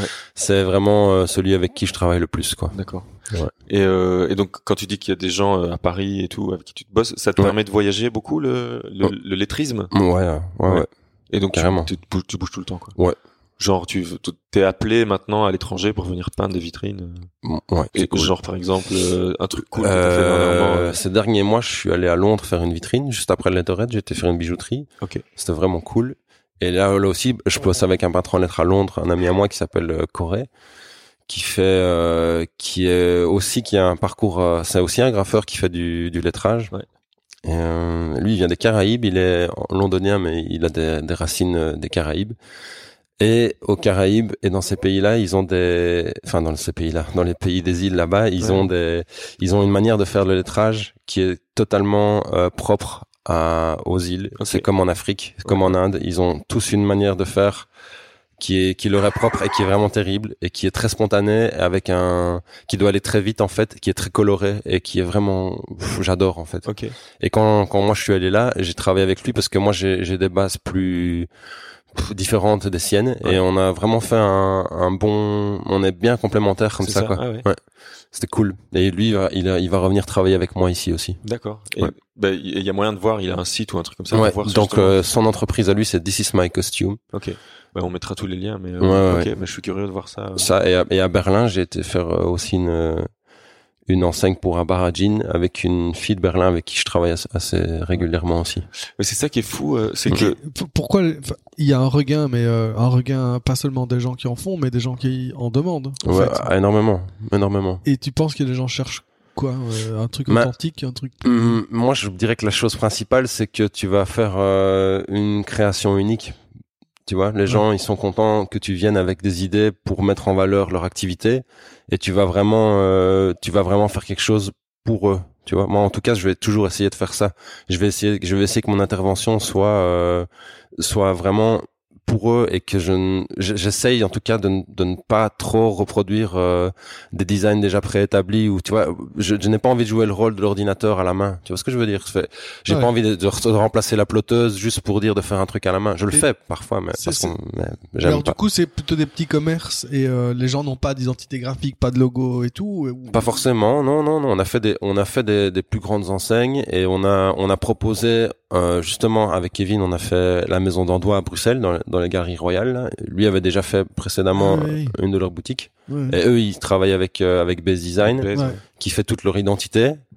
Et nous, ce qu'on a proposé, c'est que sur base de ce qui était prévu, on a on a fait des upgrades dans la technique, tu vois. On a proposé des on a proposé des techniques euh, mixtes d'or.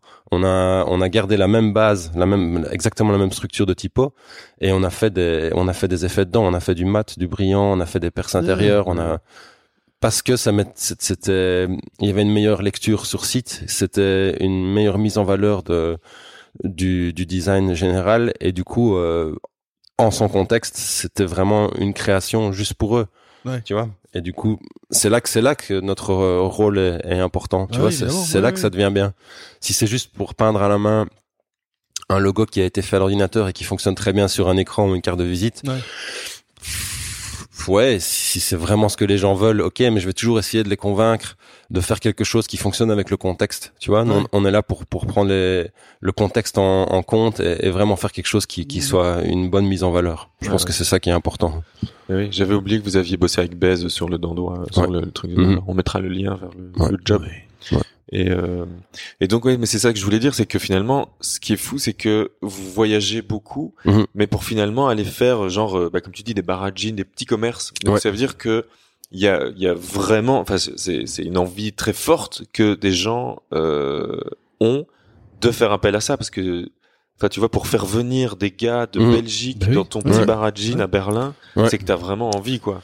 Donc il y a ce, Ouais. c'est assez fou. euh. Ouais, c'est cool. Moi, je trouve ça. Enfin, évidemment, je suis, je suis content parce Oui. que ça me permet de voyager. et C'est super. même. Ouais, et de vivre aussi. Ouais, ouais, non, c'est clair. C'est c'est top. Je, je suis ravi que ça se passe comme ça. Mais tu dis, tu dis petit petit commerce et tout, c'est vrai. C'est la plupart de nos clients. Mais il y a aussi, on travaille avec des grosses enseignes. Ouais. Euh, Corey, avec qui je bosse à Londres, lui, le son fonds de commerce, c'est plutôt les justement les, les publicités murales. Tu vois, ça fait partie aussi de notre, notre taf vraiment. Et il travaille beaucoup avec Nike et Reebok, tu vois, qui sont Ah ouais. pas vraiment des petits commerces. Non, quoi. ouais, Ouais. Ah, Et donc- alors quand tu dis publicité murale, c'est, euh, bah, c'est- alors là on en, on- fresques, en fait. c'est des C'est des- ça du graphe, quoi. C'est des publicités grand format, mais qui sont faites au pinceau. C'est tout fait Ouais. au pinceau. Ok. Donc tu veux dire que par pas de bombe, exemple, quoi. euh, il y a pas de. Il n'y a pas de bombe de peinture, quoi. Ah ouais, ouais, c'est ça. Mais donc, par exemple, euh, une publicité murale, enfin, on, on mettra des liens, comme ça, tu, on Mhm. montrera vraiment le type d'image que c'est. Ouais. Mais ce serait, par exemple, je sais pas moi, une campagne où t'as le portrait de, Ouais. euh, de LeBron James. Mhm. Et, C'est ça. et donc, tu dessines au pinceau LeBron Ouais, James tout tout. C'est un travail de dingue. C'est un travail de fou, mais les peintres en lettres avant faisaient ça. Toutes, D'accord. toutes les publicités qu'on voyait Mhm. sur les maisons, sur les pignons. D'ailleurs, on en a On rénové une euh, Ouais, ouais, ici à a. Liège, la première, qui j'espère sera la première d'une longue série. Mais euh, il y Ah, a, que, vous venez de faire là? On en a fait cette année, Ah euh, oui, euh, l'année passée. C'est la pour la brasserie Act, on a refait le, le verre de bière Ah, euh, ouais, à côté du, du micro festival. Et donc euh, à Liège, on a un gros patrimoine industriel dans lequel euh, il y avait toute une série de publicités vraiment super cool Ouais. sur des sur des comment dire des, des produits fabriqués euh, ici quoi, tu Ok. vois. Et on aimerait bien faire euh, revivre ce patrimoine, en ref- refaire des publicités, en rénover certaines. Il y en a vraiment qui sont dingues, vraiment. Et donc tout ça, c'était fait par des gars au pinceau, tu vois. Et ça allait très vite. Et c'était justement parce que ça devait être fait. Il y avait, c'était pas le, il y avait pas, je veux dire, un engouement comme aujourd'hui, une espèce de De mode. de mode, euh, tu vois. C'était un taf quoi. C'était un taf. Voilà. C'était comme Tu fais le mur, boum. Exactement, tu vois. Et Y ça. Il y a pas de prétention artistique, Non, des trucs comme pas ça. du tout. Ouais, c'est ça. Et donc parfois même ça torchait, tu vois, le truc était un peu était un peu mal fait entre guillemets, mais c'était c'est ça qui est trop bien et Ouais, c'était fait, tu ouais. vois, et c'était là. Et euh, pourquoi est-ce que je parle de ça? Pour euh, dire que voilà, ça fait partie du métier de peintre en lettres et que donc justement en Corée à Londres, lui, il fait souvent ça et qu'il y a il y a des boîtes aux États-Unis qui font des trucs absolument dingues. Je vais vous donner les liens après. Ok. Euh, Colossal Media, vous connaissez pas ça? Colossal Media, le samedi quelque chose, mais je... Ouais, bah à New York, c'est eux qui font les plus grandes pubs. Ils font des pubs grands formats, donc tout au pinceau et au rouleau sur des buildings de 10 étages, quoi. Putain. Ouais, des, camp- des campagnes pour Nike avec plusieurs murs l'un à côté de l'autre, euh, avec euh, des designs qui sont faits entièrement à l'ordinateur et qui sont peints entièrement à la main. Ok. C'est juste dingue ce qu'ils font, ces gars-là. Mm. Merde. Tout est fait à la main, tu vois. Ouais, ouais. Mm, c'est cool. Ok. Et euh, bah, j'en parlais hier euh, parce qu'on parlait de intelligence artificielle, mais tu crois que ça va durer? Parce que maintenant il y a les Euh, robots et les drones qui vont faire et il y a ça. des robots qui le font. C'est vrai, mais non. Ouais, si, si. Ah ben voilà. Avec des élastiques qui sont pendus par le dessus. Ah bah oui, Et- Hector. Tu- tu- tu- tu- Hector, tu vois le projet Hector? C'est Hector, c'est ça Je Ouais. sais pas. C'est euh, mais ça ça existe depuis une dizaine d'années. Hein. Mais C'est Hector, ça- c'est- ouais, c'était Mais un, c'est- pro- un projet d'étudiant. Euh, Ça fait un moment, mais C'était gentil encore Hector ouais. par rapport à mon avis. euh, Hmm. Parce que Hector, ça pouvait pas peindre sur une façade de 10 étages. euh. bah là, je, je crois pas non plus que Bah ça fait des étages, mais ça, fait des ça, même, euh, ça fait des murs, ça fait des petits trucs. Mais Hector, tu vois pas, euh, c'est donc c'est un, euh, je sais pas, ils sont deux trois, c'est deux frères, c'est Jurg Lenny et puis son frère euh, Ours. Urs Lenny, qui sont deux typographes, graphistes mais bidouilleurs suisses. Déjà le graphisme suisse euh, de base, il est euh, très C'est assez sérieux quand même. assez Ouais. sérieux Mhm. et, euh, et ils avaient créé donc euh, ils avaient créé Hector. Je sais plus Ouais. c'est les initiales de quoi, euh, mais c'est comme le prénom Hector. Et donc c'est comme tu dis quoi, tu ils mettaient deux deux crochets. euh, Je pense que c'est ça que j'ai vu. de hein. part et d'autre Mm. et puis euh, il y, a un moteur qui fait en sorte que la bombe C'est super précis Ouais, c'est un truc de dingue. Ouais.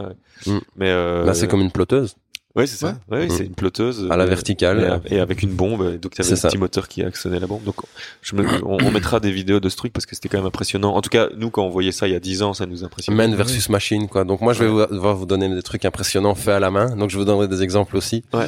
de gens qui sont qui défient euh, qui défient la technicité des machines, quoi. Ouais, des ouais. gars qui sont juste hallucinants, quoi. ok Mm. ouais bah oui bah c'est ce c'est ce qu'on espère hein, de pas se faire remplacer par des robots Et il y a des choses qui ne pourront jamais être faites par des robots. Ouais. Mais oui, ou alors euh, c'est, je sais pas, faut réinventer un peu la manière dont on vit. Et, euh, arrêter. Enfin, si à un moment les robots ils font tous les, les jobs de merde. Enfin, le truc, ah, c'est bon, c'est pas intéressant d'être caissier euh, chez Deleuze, par exemple. Tu vois, de travailler à la caisse, de, de, de, de scanner tous les articles. Ouais. Peut-être que les robots le font, mais il faut que nous, êtres humains, on doit alors euh, ne plus travailler ou travailler différemment. Ou, euh, Ouais. En fait, c'est toujours la, la, la question de- du salaire et de l'argent et de, et de l'économie, mais on pourrait très bien tous décider d'arrêter de travailler. finalement. là on est sur un autre podcast de deux heures hein, Ouais, si on- ouais. on parle- Carrément. parce que bah oui mais j'aimerais aussi aborder En la question. 2025, il y a une, il y a une statistique qui dit, une analyse qui dit que 57% des jobs euh, des Français auront disparu, auront été remplacés par des robots. Mais le problème, oui, voilà. Et c'est qu'on on, on hein. on invente rien pour tous ces gens-là, tu vois. Ouais. On dit ah ben ah, c'est dommage, euh, plus de travail, Voilà. mais il faut quand même en trouver, hein. Attention. Mais après, on invente au- rien du tout en fait pour eux. Soyez peintre en lettres. Mais ouais, du bois, je moi, pas. je suis assez content, ça, se- ça se passe, quoi. mais- Ouais. Moi, j'ai tellement été halluciné par des gars que j'ai vus là que ça m'a, ça m'a complètement boosté. Je me suis dit justement qu'il y a- Ouais. dans ce contexte où tu, ouais, voilà, Ouais, je pense, ouais, ouais, vraiment. Bah ouais. Puis même, il y a, il y a- non seulement dans, tu vois, il y, a, il y a évidemment la réalisation sur place Ouais. qui pourrait peut-être, tu vois, pour certaines étapes être remplacée par une machine, mais les personnes qui, qui s'occupent euh, de faire ce travail-là en amont, qui réfléchissent au projet dans, dans son ensemble, tu vois, qui, qui réfléchissent à, à, à ce que ça, ça soit bien dans tout un ensemble. Mhm, mhm.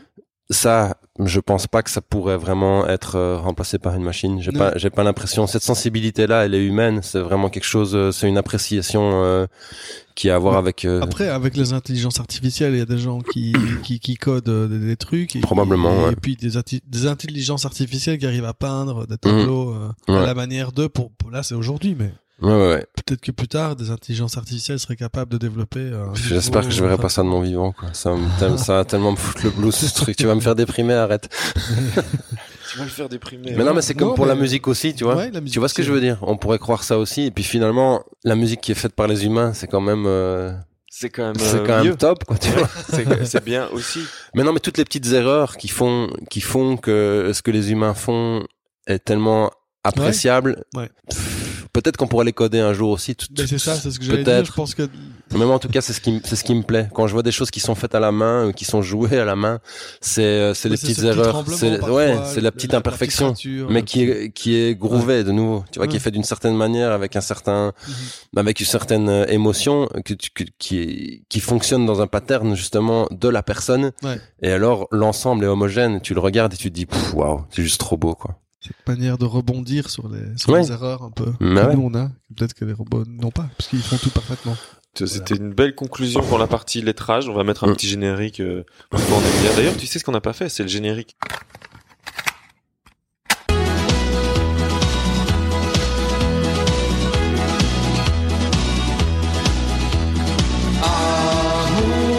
Chips. Chips, chips, Chips, Chips.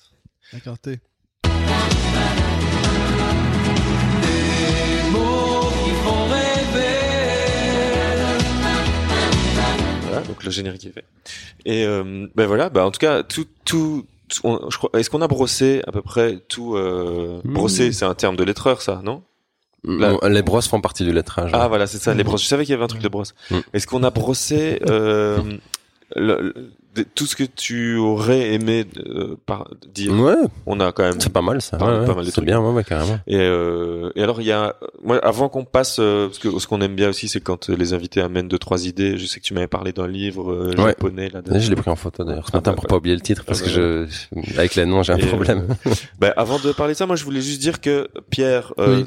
pour histoire que notre notre intervention euh, avec Amour, Gloire et Chips, euh, c'est vrai qu'on en a pas parlé aujourd'hui, mais on parle souvent de ce qu'on appelle la digital detox. Mhm. Parce que parfois on se rend compte que autant Gilles, donc qui est pas aujourd'hui, c'est vrai qu'on n'a pas dit Gilles, ah Gilles il est pas là aujourd'hui, on n'a pas dit. Il est pas là. D'habitude on est On a trois. remarqué, je crois. non On a remarqué, ou alors il était très très discret et Ouais. d'accord avec nous depuis le début. Ah, Gilles. Mais- Gilles. Hein, Gilles, Gilles. Ah, ah bah, oui. ouais.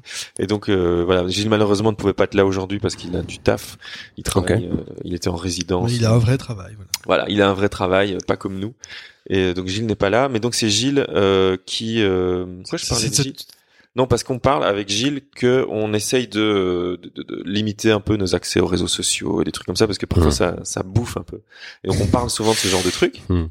Et euh, c'est revenu dans beaucoup d'épisodes. Et on a reçu un commentaire Ok. de euh, de Jen Jennifer elle, qui nous dit inspiré notamment par quelques discussions dans Amour Chips j'ai pas réinstallé Twitter sur mon nouveau téléphone et j'ai largement j'ai largement écrémé qui je suis sur Facebook ça fait du bien tout ce temps regagné voilà Ah, comme quoi bah voilà. on sert à quelque chose Voilà. voilà donc merci euh, Amour Chips merci Pierre merci Eh bien, Gilles, moi, merci. je n'ai plus Internet chez moi pour le moment. C'est génial. c'est vrai? Ouais.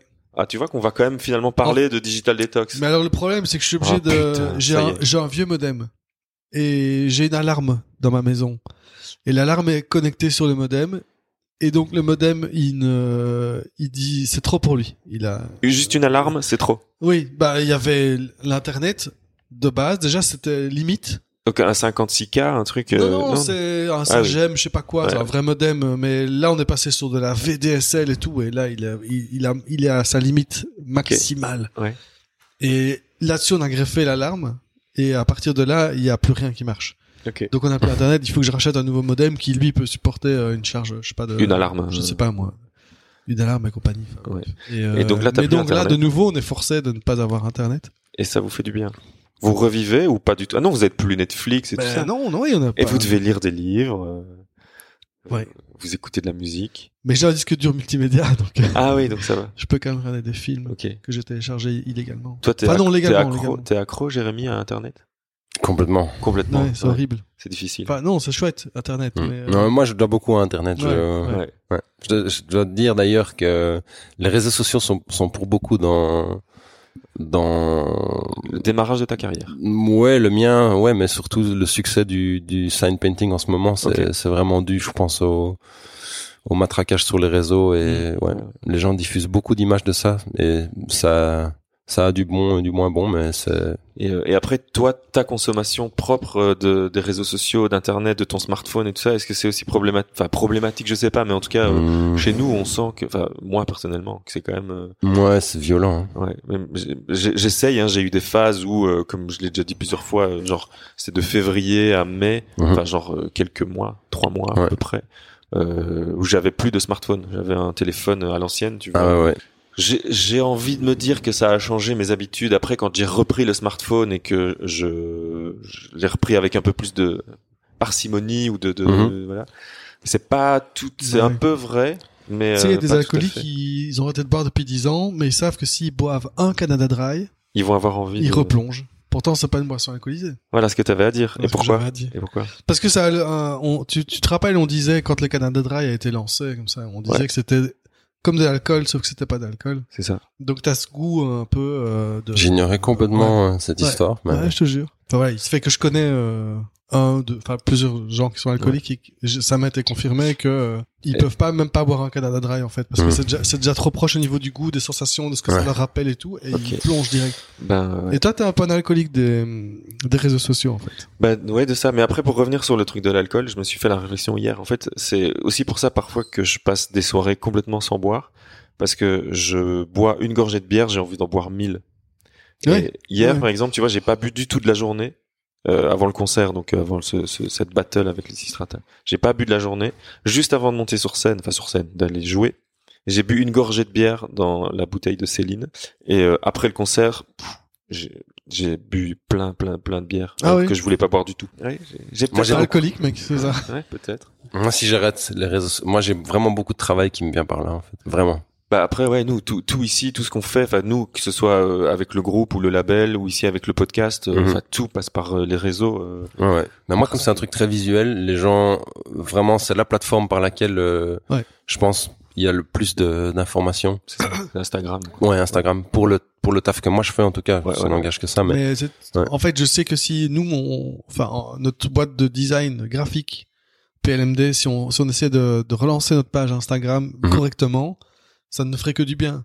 Je suis aussi euh, enseignant dans deux écoles et là, dans les deux écoles, il y a des gens qui réfléchissent de se dire il faut qu'on ait une page Instagram, Mhm. qu'on soit présent sur les réseaux sociaux, Ouais. parce qu'il faut que les, enfin voilà, en fait tout passe par là hein, maintenant, c'est comme ça. Vraiment, ouais. Vraiment. c'est c'est un clin d'œil pour qu'on relance notre page Instagram Ouais. eh ben on va le faire ok donc euh, on va mettre le lien vers notre page Instagram vous pourrez nous retrouver sur euh, Instagram donc instagram.com slash please let me design tout attaché Ou PLMD. non c'est pas PLMD PLMD c'est sur Twitter tu ne connais pas du tout nos réseaux Mais sociaux non, Pierre mais voilà. Oh là là. C'est toi le drogué de. Bref, donc on a euh, les réseaux sociaux à nouveau super. Et puis on va dire aussi que c'était chouette, c'est que c'est chouette parce que on a 28 notes euh, sur euh, l'application podcast. Ça veut dire qu'il y a 28 personnes qui ont laissé des petits messages sympas et on a 5 sur 5. Donc ça veut dire qu'on a 5 étoiles tout le temps. Pas mal. Pour les gens qui nous écoutent et qui ont l'application Apple Podcast, allez mettre euh, des petites notes sympas et de mettre 5 étoiles parce que ça nous aide à être référencés dans le truc. Et maintenant, on va passer à amour, gloire et culture. Qu'est-ce que c'est bien? Et euh, j'ai envie que tu nous parles.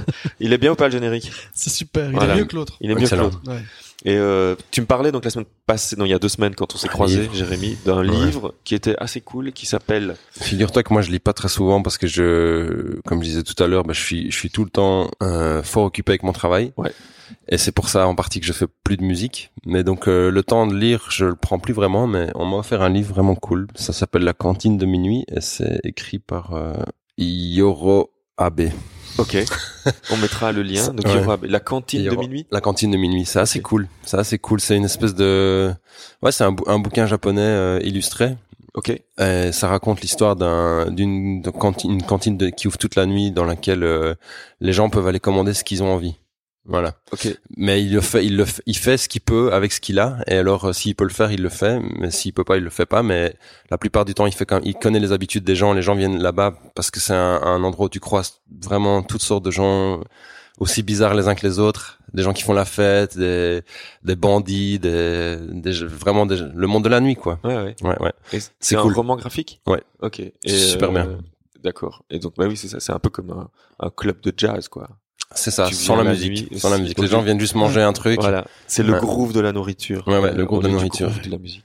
Et Il y a plein de petites histoires au- autour des recettes que les gens, bah, je veux pas tout dire, mais Ouais, ouais. c'est- cool. Cool. Eh ben, on mettra le lien vers ça. Et Mhm. puis, euh, je sais pas si toi, Pierre, t'as euh, une petite euh, recommandation dernièrement, un truc que t'as écouté, lu, vu? Pour l'instant, je regarde une série qui s'appelle Légion, qui est vraiment cool. Ah ouais? Ouais. C'est quoi? Euh, Ça a à voir avec. En fait, le, le, le- le type qui a lancé cette série, c'est le gars qui fait euh, Fargo. Ah ouais. C'est La, la série. Fargo. Fargo, La ouais. série, pas le film. hein. Ouais, ouais. Et euh, que j'ai pas encore vu. Euh... Fargo que t'as pas encore vu. Fargo, j'ai pas encore vu. Ben oui, C'est quoi Il y a deux saisons. Hein. Mhm. trois, je crois. Trois, troisième déjà. Ah bon? Je pense. Moi, Ah. Ah, il y a peut-être une troisième. Ouais.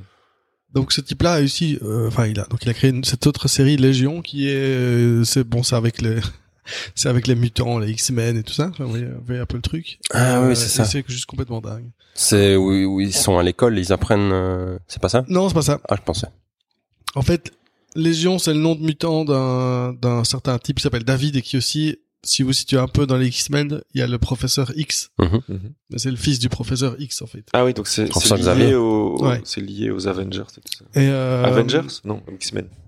X-Men, ouais. Enfin bon, c'est la même famille. Bon bref. D'accord. Mais alors au, au, au niveau, en fait, ses pouvoirs sont dans, sont dans sa tête. Il a des pouvoirs psychiques, mais il a aussi un trouble de de dédoublement de personnalité, Schizophrénie. de schizophrénie, tout ça. Enfin bon, c'est un peu des troubles mentaux, mais en plus avec des espèces de pouvoirs et tout. Et euh, Mhm. voilà, on ne sait jamais si c'est vraiment la réalité ou pas. Enfin bon, c'est super euh, alambiqué, et complètement dingue. Ok.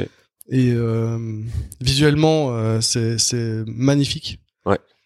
Les cadres sont beaux. euh, Il y a des petites trouvailles euh, visuelles à chaque épisode. Ça, c'est juste dingue. D'accord. Mais c'est un peu compliqué aussi à, À suivre. à suivre. Il y a beaucoup de personnages et c'est. euh, Non, C'est comme. Game of Thrones, quoi. Tu, parfois, tu, Moi, Game of Thrones, j'arrive pas. tu regardes un épisode et tu ne, euh, ben voilà, tu sais pas si c'est vrai, si c'est pas vrai, euh, qu'est-ce qui se passe, est-ce que, enfin, euh, oui, voilà. Donc, euh, au niveau de l'histoire, euh, bah oui, il y a quand même un fil rouge, et, mais il faut s'accrocher un peu. Mais c'est très ambitieux en fait. Ok. Voilà, une série très ambitieuse, très- D'accord. mais c'est chouette. Moi, je suis dedans à fond pour le moment. Ok. Ben, on, on verra ça. Je le conseille vraiment à beaucoup de gens. voilà. J'ai vu Sicario, hier, le deuxième. T'as vu quoi? Ah oui. Sicario, Ah, c'est quoi? Non, je connais pas. C'est quoi? Sicario aussi. Il y a Sicario 1 qui était très très bien. qui était terrible. Ouais. Mais là, le deuxième, il est carrément super bien aussi. Et c'est quoi Sicario? Hmm, le décor, c'est le Mexique, Ouais. Les, les cartels. les cartels. D'accord. Et euh, ouais, toute une série d'histoires qu'il y a autour de ça. Le Sicario, c'est des tueurs à gages. D'accord. Mais ça n'en dit pas vraiment sur l'histoire, mais euh, le premier, le premier film se passe vraiment autour justement d'un d'un certain tueur à gages. Ok.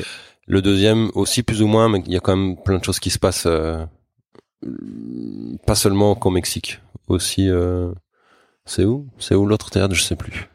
D'accord. Nul, je suis trop nul.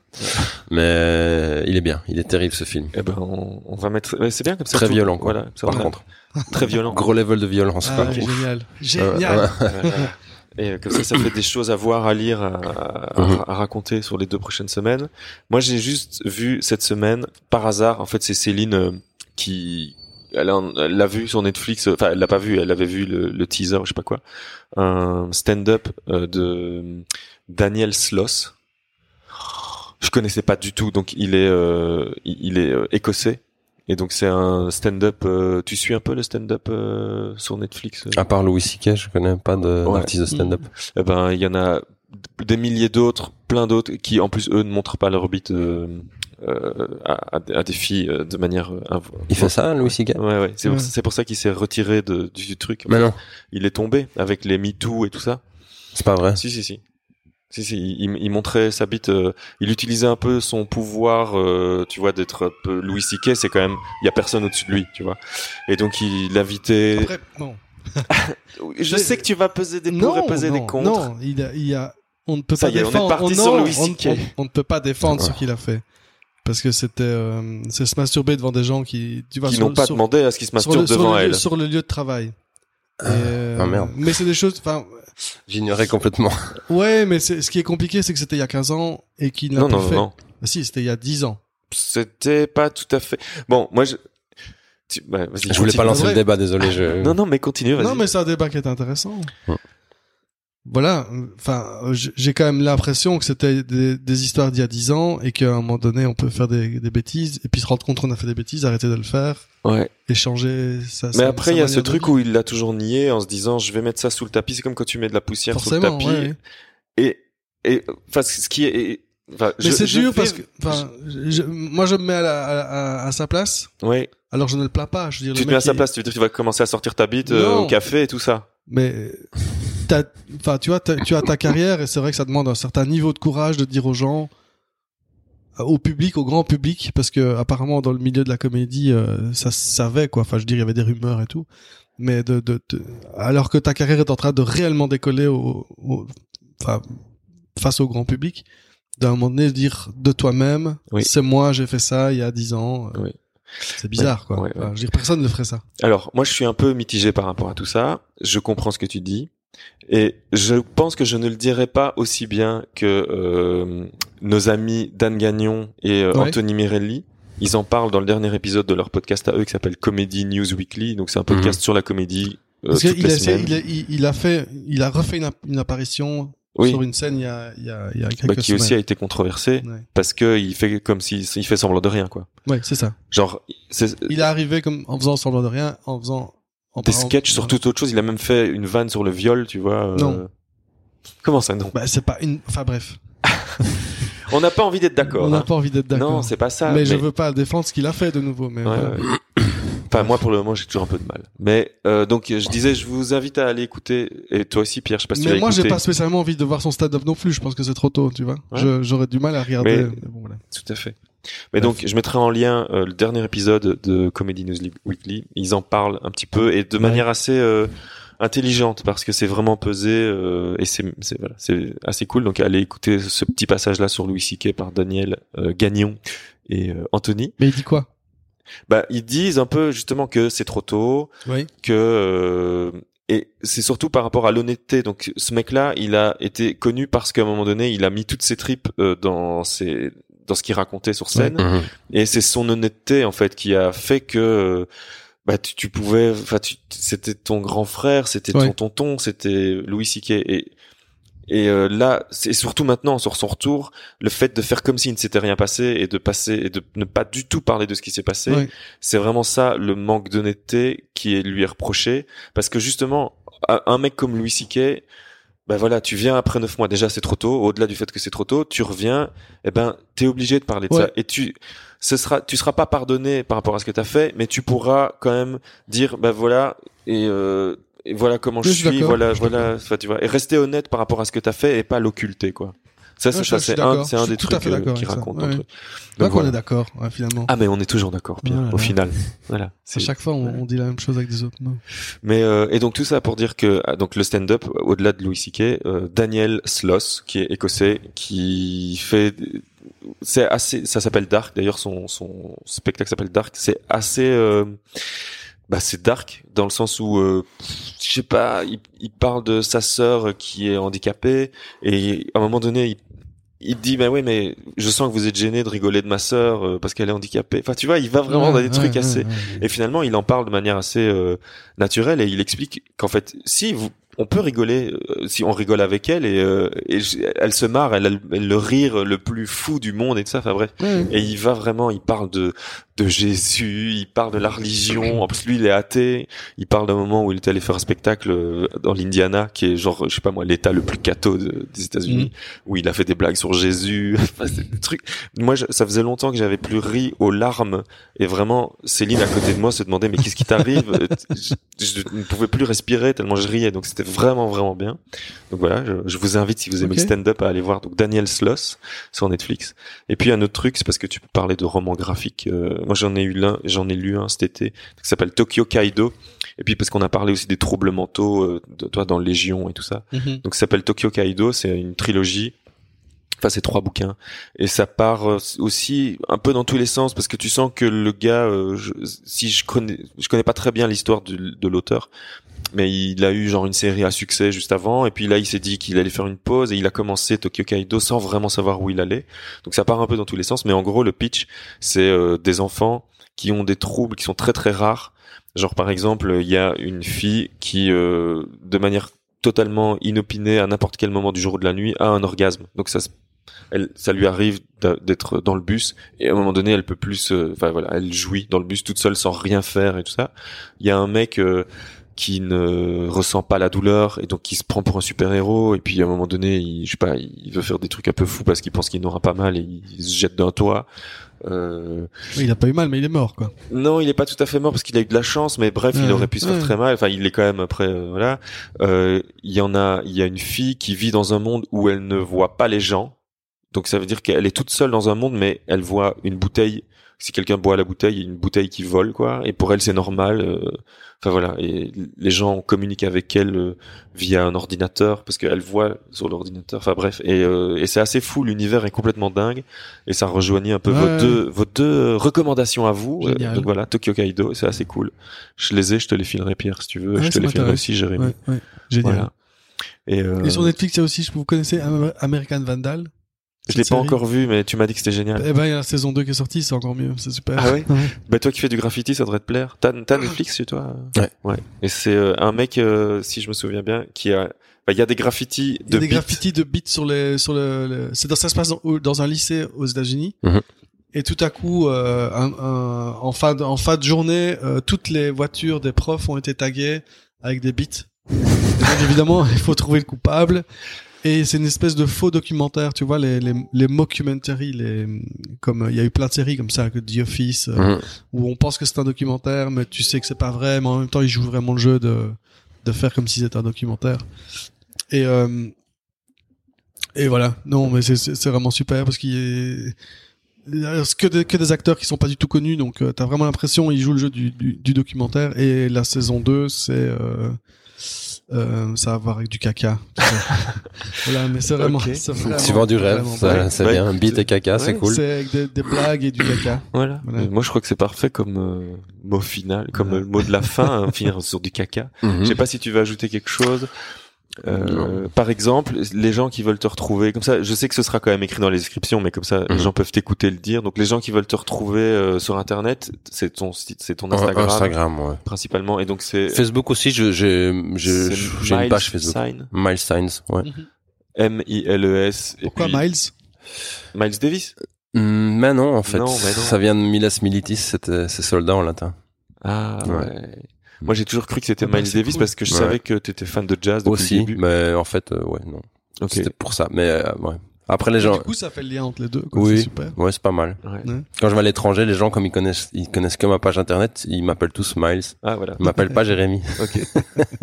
ah ouais, voilà. C'est cool, c'est ouais. Ouais. Bah ouais, Miles. Ouais. Et donc, euh, on te retrouve là sur Instagram et sur Facebook. Ouais, Ok. Miles Signs. Cool. Ouais. Et, euh, et puis sinon, bah nous, c'est comme d'habitude, amourchips.com. Hein, Pierre? Je Ouais. sais pas. c'est Bah pas- si, bah Ah, voilà. c'est ça bah ouais, c'est ça. Donc c'est ouais. amourchips.com, c'est Ouais. amourchips partout. Donc avec un arrobas devant pour Facebook, Donc, Twitter, Instagram. amourchipspartout.com. Non, pas du tout. Amourchips.com. Amourchips.com. Partout où tu iras, Pierre. Ouais. tu mettras arrobas amourchips et tu nous trouveras. Ok?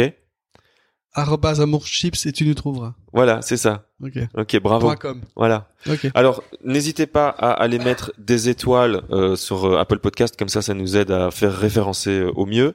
Partagez autour de vous, parce que finalement, c'est le bouche à oreille qui fait que on, on explose carrément les scores. Hein. On a euh, genre presque 1000 auditeurs par épisode. Mais non. Si, les épisodes ont été écoutés presque 1000 fois chacun. Ou j'exagère un peu. C'est complètement dingue. Ouais, j'exagère un petit peu, mais on n'est pas proche du, on n'est pas loin du 1000. On est plus proche de 1000 que de 500. Donc euh, voilà, donc n'hésitez pas à partager Ouais, autour ouais. de vous. Euh, bah, et merci à tous de nous soutenir depuis le début parce qu'on a quand même, une- on a des gens qui, qui s'intéressent à ce qu'on fait, donc c'est plutôt plaisant. Et puis qu'est-ce qu'on doit dire d'autre? Moi j'ai juste envie de rajouter que s'il y en a qui vivent tout près de Liège, euh, je joue au Réflector le 18.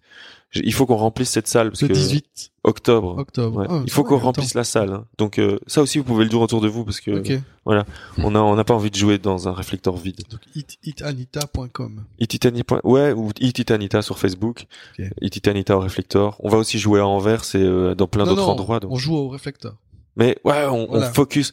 Tous les gens qui vivent, même si vous vivez, Voilà. vous vivez à l'étranger, vous venez au réflecteur. Prochain concert d'Iti- d'Itit Anita. Ouais. C'est au réflecteur le 18 octobre. Voilà. Avec Il le n'y nouveau a- il y en a pas d'autres. Avec encore un nouveau batteur. C'est vrai? Non, non, avec, Ah. ce sera avec Brian.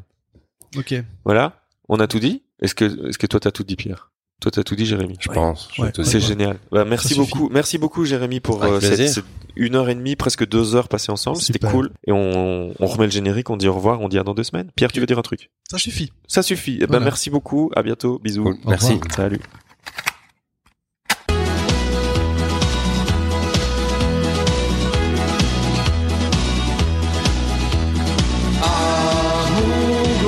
Chips. Chips. Chips. Chips. T.